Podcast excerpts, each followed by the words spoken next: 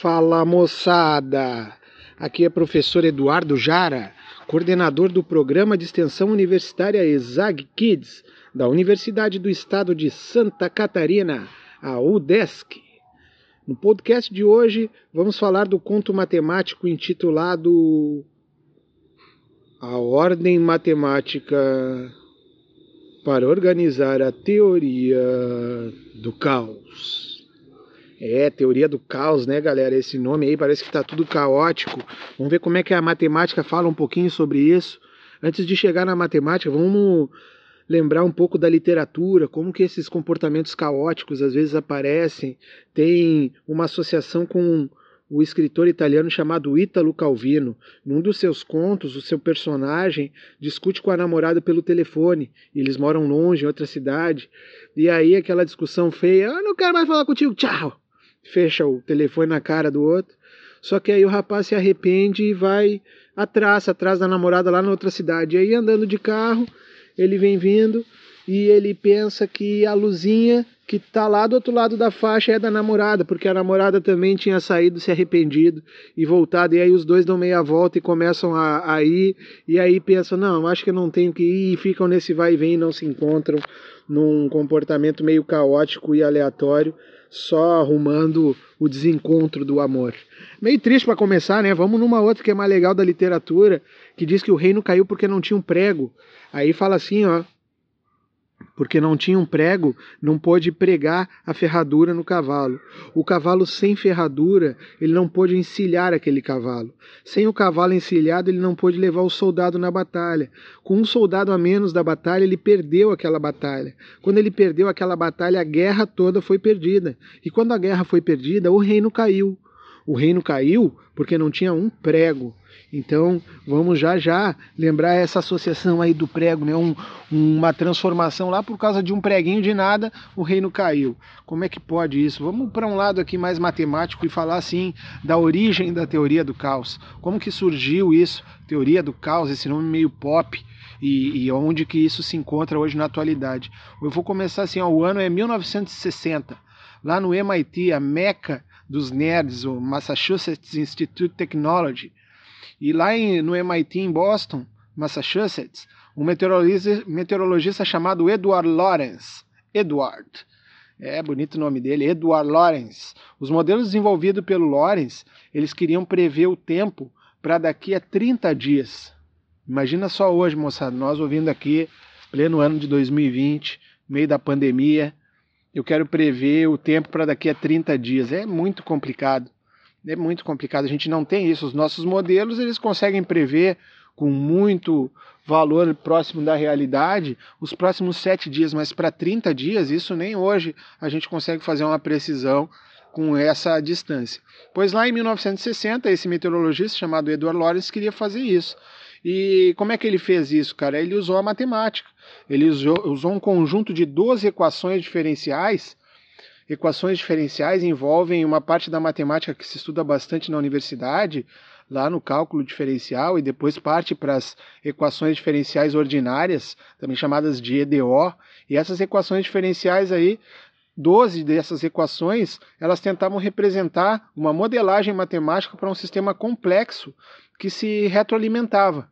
Então aquelas equações ali envolviam variáveis como temperatura, pressão, convecção, coisas desse tipo tudo simulado em laboratório, e era assim que o Lorenz queria prever o tempo, com base nesses modelos matemáticos que faziam a previsão do tempo de acordo com os resultados matemáticos que aparecessem ali.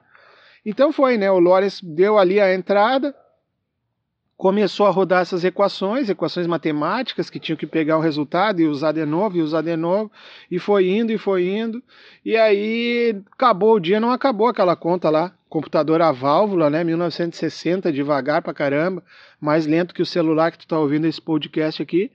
Então ele fez o seguinte: eu vou continuar amanhã. Pedi pro bolsista anotar ali, o bolsista anotou.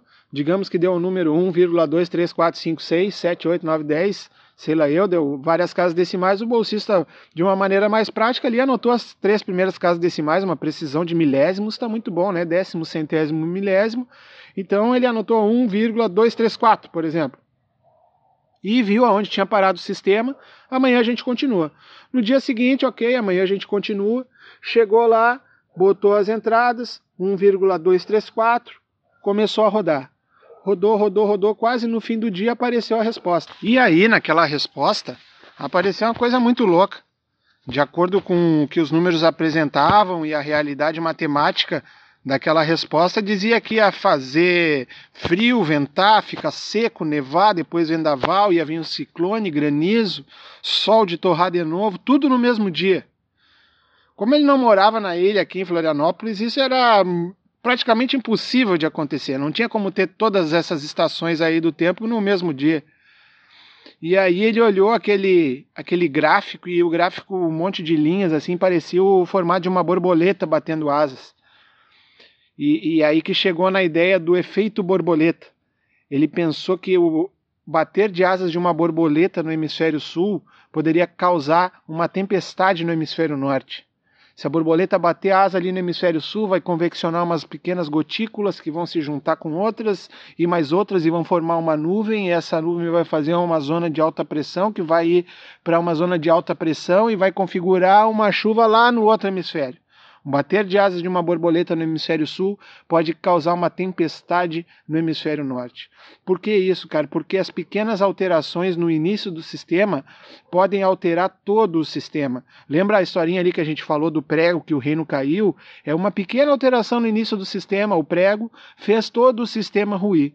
Isso aconteceu quando o bolsista anotou lá o número com três casas decimais e era um número que tinha uma precisão muito maior. Mas ele, ao iniciar com depois da vírgula 1, 2, 3, aí 2, 3, 4, eu tinha falado 1, 2, 3, 4, aí quando ele fez essa aproximação, ele causou um pequeno erro, uma pequena perturbação no início do, do sistema. E essa perturbação no início do sistema, ao ser replicado muitas vezes, chegou lá no final com um número absurdo, com um resultado muito longe da realidade. E isso acontece às vezes também na matemática. Você arredonda um valor no início das contas, lá no final esse erro ele vai se propagar, chama-se a propagação do erro. E isso numa estrutura de comportamento dinâmico e caótico pode fazer toda a alteração. Foi o que ele viu ali, esse que ele chamou de efeito borboleta. Lembra aquele filme lá, Efeito Borboleta? É, já viu? É, não tem nada a ver, né? Mas, mas quer dizer, tem a ver. O cara volta no tempo e aí muda um pouquinho lá uma situação no tempo. Quando ele vai ver mais para frente, isso tudo se transforma numa numa loucura que ele não tinha mais controle por uma pequena alteração no sistema. E esse efeito borboleta aí gerado pelo Edward Lorenz deu origem à teoria do caos, que pequenas alterações no início do sistema podem causar uma grande alteração em todo o sistema, porque se baseiam em, em, em entradas reiteradas, é um sistema interativo, você pega uma resposta e retroalimenta para conseguir outra resposta, e depois pega essa resposta e coloca de novo, e assim você vai criando um fluxo onde você sabe qual é o próximo número, mas não tem como avançar tanto. E se você alterar essa entrada um pouquinho, lá no final isso pode gerar um número muito, muito diferente. Essas estruturas aí que o Lorenz começou com equações diferenciais, um conjunto das equações diferenciais, hoje em dia são utilizadas para gerar estruturas fractais, onde a pequena parte representa o todo e o todo está representado na pequena parte. Esse é um dos princípios da teoria do caos. Dentro dessa teoria também propõe alguns pontos onde um atrator muda todo o padrão do sistema. Então você tem sistemas onde a pequena parte representa o todo e o todo está representado na pequena parte, mas daqui a pouco você acha um, um atrator, um, um, padrão um pouquinho diferente que pode recomeçar uma nova estrutura. Essa estrutura fractal a gente encontra, por exemplo, num, num brócolis, onde a gente pega um, um pequeno raminho do brócolis, ele se parece com todo o brócolis, se você colocar no microscópio ou numa lupa maior, vai pegar aqueles pequenos pequenos raminhos de brócolis, só aquelas florzinhas bem pequenininhas e botar no microscópio vai parecer o brócolis inteiro. E, e, se você fizer essas pesquisas por fractais, no Google mesmo, Google Imagens, você vai ver a, a beleza dessas estruturas que se formam a partir de padrões que inicialmente começam com equações matemáticas.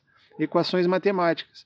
E essas equações vão gerar conjuntos famosos, o, o conjunto de Julia, o, o Mandelbrot, ele fez aquele floco de neve de Koch, que a gente já comentou um pouco lá no outro podcast sobre a Terra plana, e assim você vai criando uma estrutura e um conjunto cheio de propriedades matemáticas que se justificam como uma área de investigação matemática. E eu gosto muito dessa ideia do pequeno representar o todo, porque isso é praticamente uma analogia muito bacana quando a gente se assume como uma centelha divina do universo. A gente é poeira cósmica, como disse o Carl Sagan há muito tempo atrás. A gente é poeira cósmica, poeira do universo uma pequena centelha do universo, se a gente for pensar nas dimensões do universo, mas se a gente é um infinitesimal numa estrutura fractal, dentro de nós está o universo todo, porque se a gente é uma pequena parte que representa todo o universo, o universo também pode ser entendido nessas pequenas partes. E assim a gente vai ampliando o conhecimento a partir de uma investigação dentro da gente mesmo que muitas vezes a soma das partes ela vai ser maior que o todo. O todo não é simplesmente a soma das partes. Quando a gente começa a organizar as pequenas partes, a gente vai ver que cada pequena parte contempla em si um universo de um conjunto todo. E essa reflexão eu deixo para vocês fazerem, para vocês tentarem buscar, como sempre é dito por aqui, a transcendência a partir do pensamento matemático. Então, assim termina a nossa história com Eduardo Lores tentando prever o tempo para daqui a 30 dias. Espero que os meteorologistas de hoje se baseiem nessa busca incansável, porque olha, tá difícil de acertar. Um grande abraço do professor Jara e de toda a equipe Exag Kids para vocês que nos acompanham aqui. Fui!